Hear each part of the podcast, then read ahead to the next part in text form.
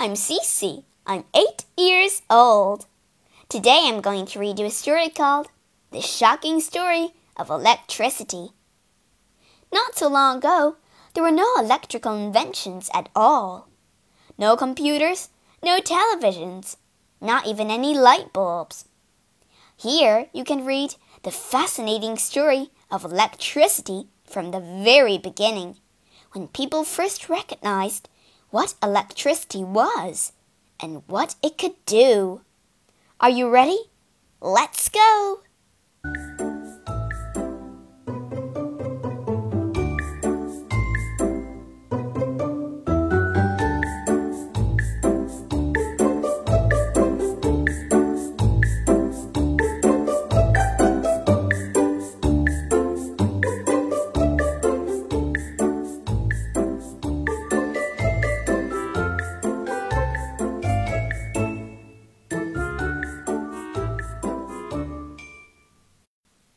Chapter 1 Electricity is everywhere. Switch it on! Electricity is all around us, making all kinds of machines work. But what is it, and where does it come from? Wherever you look, you'll see things that run on electricity. And billions of people around the world have an electricity supply in their house. Less than 200 years ago, though, there were no electricity supply at all, and no electrical gadgets either. So people used other things. There has always been electricity in nature. Lightning, for instance, is a giant electric spark. Back in prehistoric times, people could see how powerful lightning was. Hey, it set fire to that tree, Run for your lives! But they had no idea it was a form of electricity, or that electricity could be useful to them. They thought lightning was a punishment sent by their gods. Take that! Help! Chapter 2 Early Days That's incredible! In 16 BC, an ancient Greek scientist named Thales, made a surprising discovery. Thales found that if he took a piece of amber and rubbed it with cat fur, the amber could pull things closer to it. It could even pick up light objects, such as hairs or seeds. The amber has an invisible pulling force. It's like magic. The Greeks were amazed by the amber's power to pick up objects. They also found that if they rubbed the amber a lot, they sometimes saw a little spark. Did you see that? Hey, it tickles! Thales and his friends had discovered a kind of electricity, although they didn't realize that's what it was. Some even claimed that if amber had such amazing powers, it must have feelings. So, what's it like being a piece of amber? Later, other scientists tried Thales' experiment with different substance. They found that diamonds could pick up small things too. Look what my diamond can do. Huh, wait until I try my copper. But copper and other metals wouldn't pick up anything at all, no matter how hard they were rubbed. Ho ho! Bah! Chapter 3 electrical experiments. Thales had made a good start, but no one learned much more about electricity until William Gilbert over 2,000 years later. Gilbert lived in the 1600s. He was King Elizabeth's doctor. But he was more interested in magnets than medicine. In his spare time, he studied magnetism and tried out Thales' experiment with amber. Excuse me, what about your royal patient? Like Thales, Gilbert saw that rubbing amber gave it a pulling force, but he realized this wasn't quite the same as a magnetic force. So Gilbert named it electricity, from the Greek word of amber, electron. This is electric. One is not amusing. Soon, other scientists were doing their own electrical experiments. An American named Benjamin Franklin thought that lightning was an electrical force in nature. In 1752, he decided to prove it. He believed that electrical fire, his name for lightning, could travel through a metal object, such as a key. But he had to make sure the lightning reached the key. So he set up an experiment with a kite. First, he made a kite with a metal spike at the top. At the bottom of the kite string, he tied a key. Then, he flew the kite in a thunderstorm. It worked! Electricity flowed from the clouds into the kite and down the wet kite string to the key. When Franklin put his finger near the key on the end, he saw a spark. It looks like the spark you get with amber. It's electricity. By the way, you should never try this yourself. Franklin was lucky not to be badly hurt. The electrical force and lightning is so strong it kills people. From his kite experiment, Franklin came up with many of the words used with electricity today. A substance that allows electricity to travel through it, such as metal, is called a conductor and conducts the electricity. The tingling or stronger pain people feel when they touch electricity is an electric shock. A charged battery stores electrical energy that can be released or discharged. Franklin also invented a lightning rod or lightning conductor, a metal rod fixed to the highest point of a building.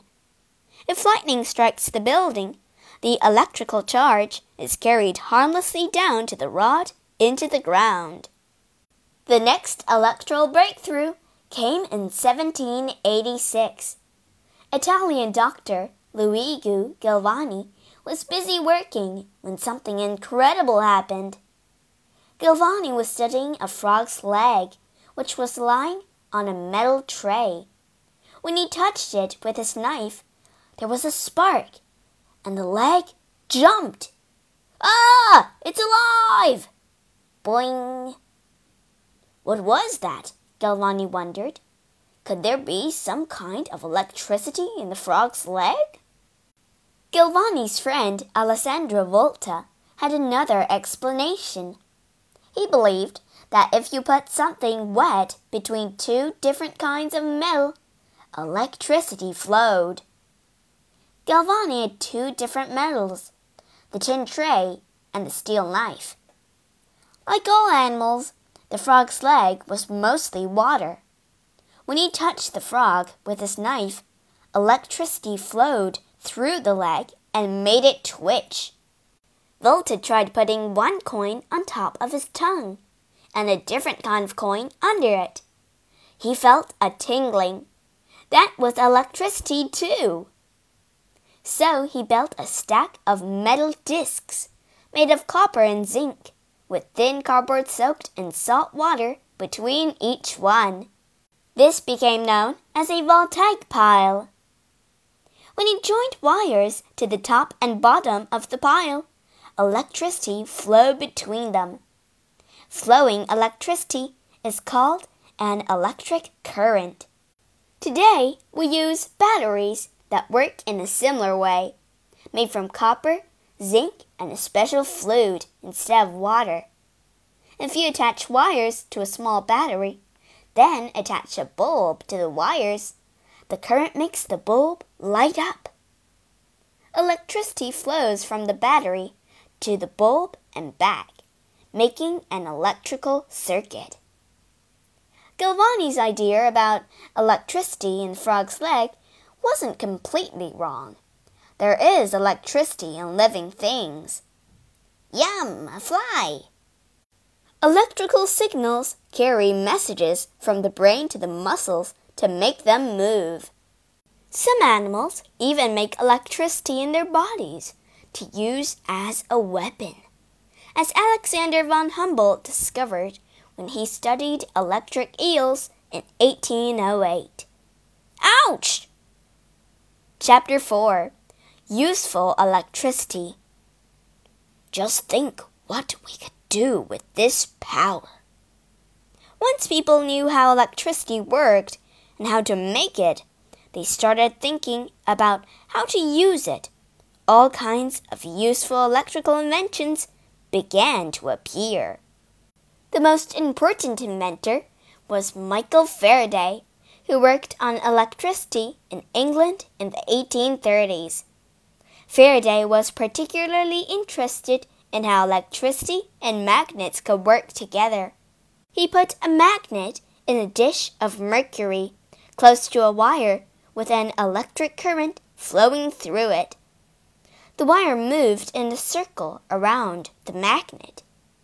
Faraday's experiment led to very important inventions the motor and the generator. A motor turns electricity into movement. You can see how it works in a modern electric fan electricity flows along a wire into the fan.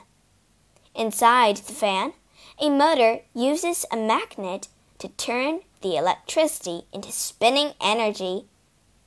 The motor turns a small wheel attached to the belt, attached to the fan blades.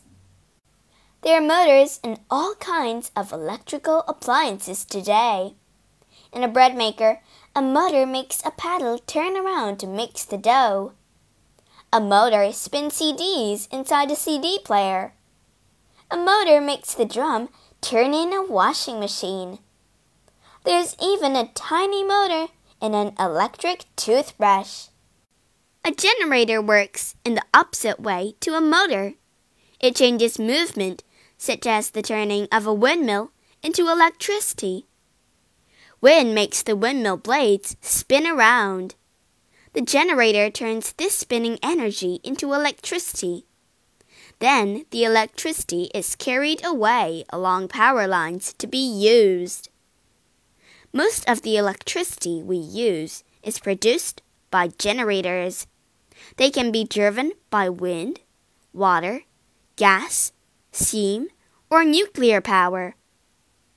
Other scientists working in the 1830s noticed that wires grew warm when electricity flowed through them. And if fine wires were coiled tightly together, they got very hot indeed. As electricity flows through the tight coils, its energy makes the wire heat up. In the 1850s, inventors used this discovery to make the first electric heaters and stoves. Today, electric fires, toasters, kettles, and irons all work using tightly coiled wires. In 1809, Humphrey Davy, an English scientist, invented the first electric light. He made a strong current jump across a gap between carbon rods. It formed a glowing arc so Davy called it an arc light. Arc lights were used for decades. The problem was that they used up masses of electricity. They were smelly and smoky, too.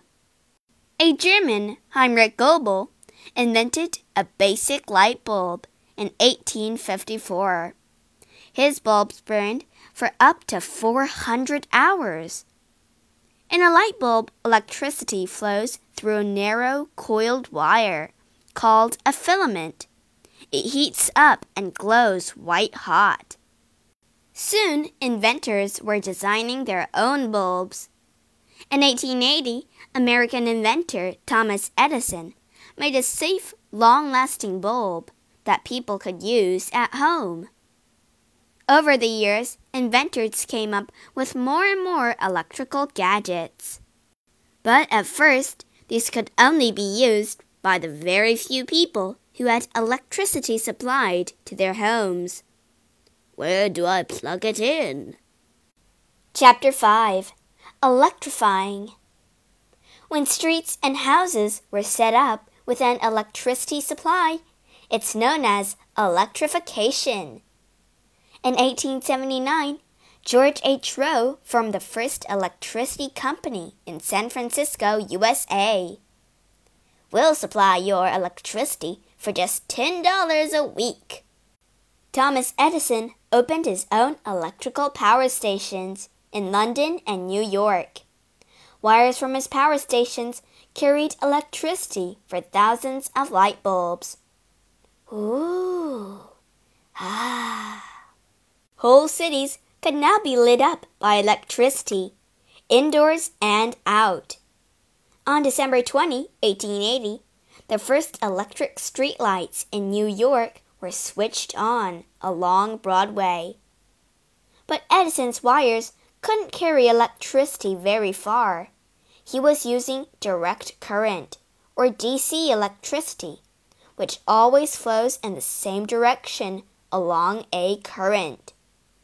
The wires heat up as they carry the electricity, wasting energy and losing power. So, in the 1880s, an inventor named Nikola Tesla found a way to make another kind of electricity alternating current, or AC. The current switches direction 50 or 60 times a second and can carry electricity over long distances without losing too much power.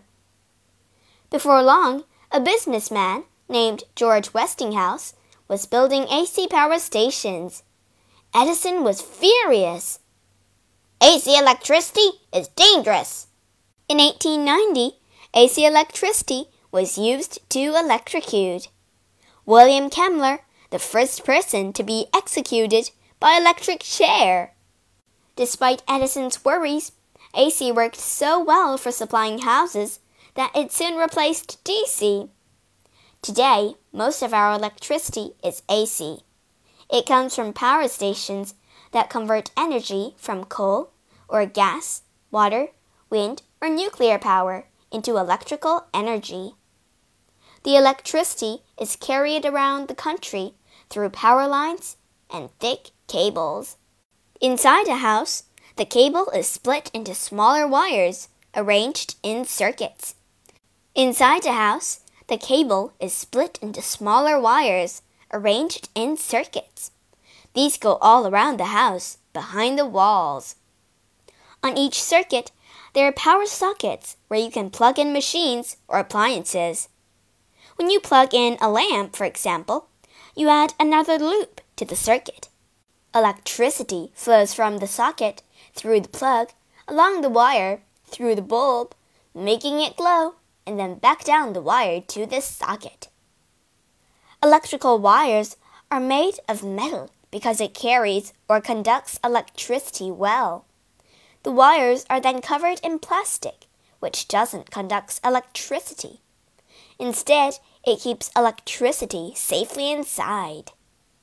Chapter 6 Electricity Today The modern world depends on electricity to keep going. Many people use electricity every day, and you can buy thousands of different electrical gadgets. Every year, scientists come up with amazing new inventions that use electricity. The most important electrical appliances we use today are computers. The very first computers were built in the 1940s, and they filled entire rooms. Now millions are made every year, some small enough to fit in the palm of your hand. Inside a computer, there are thousands of tiny electronic circuits called microcircuits Electrical currents carry signals around them at lightning speed. Using the signals, computers can store and process all kinds of information, from complex mathematical calculations to pictures and music. Computers control all kinds of things, such as planes, trains, traffic lights, bank machines, and cash registers. I'll take it. Millions of computers linked together make up the Internet. People rely on the Internet to send and receive email messages and access useful information from all around the globe. But computers only work if they have an electricity supply. Without electricity, the world will grind to a halt. That's exactly what happened on the east coast of the United States in August 2003. The electricity supply went wrong and stopped. Nothing worked. No one knew what to do. The 2003 power failure only lasted a day, but it showed how much we needed electricity. At the moment, most of our electricity is produced using fuels such as coal, oil, and gas. But we know these are running out. it's all gone! So scientists have found ways to make electricity using energy from dammed rivers, sunlight, wind, and ocean waves and tides. But one big question remains. Can these methods make enough electricity for everything we use? A safe electricity experiment. When Thales rubbed amber with cat fur and managed to pick up light objects, he had discovered static electricity. Here you can make your own static electricity and pretend you're a snake charmer. 1. Put a plate on a piece of tissue paper and draw around it. Cut out the circle Draw a spiral snake inside, like this. 2. To decorate your snake, draw a zigzag pattern and eyes with felt tip pens. Then cut along the spiral. 3. Rub a plastic ruler fairly hard and fast for half a minute with a sweater or scarf made of wool. 4. Then touch the snake's head with your ruler Slowly lift the ruler. The snake should uncoil and rise up. Electricity safely tips. Never stick anything except a plug into an electric socket. The current in an ordinary socket at home can easily give you an electric shock strong enough to kill you. Never touch bare electrical wire. This can give you a shock too. Never unplug an appliance by pulling the wire. It might break. Pull the plug instead. Be very careful with electrical appliances and water. Water conducts electricity, so only touch appliances with dry hands. And don't splash them or drop them in water. Never fly kites, model planes, or balloons near power lines. If you find a fallen power line, stay away from it. Go and tell an adult.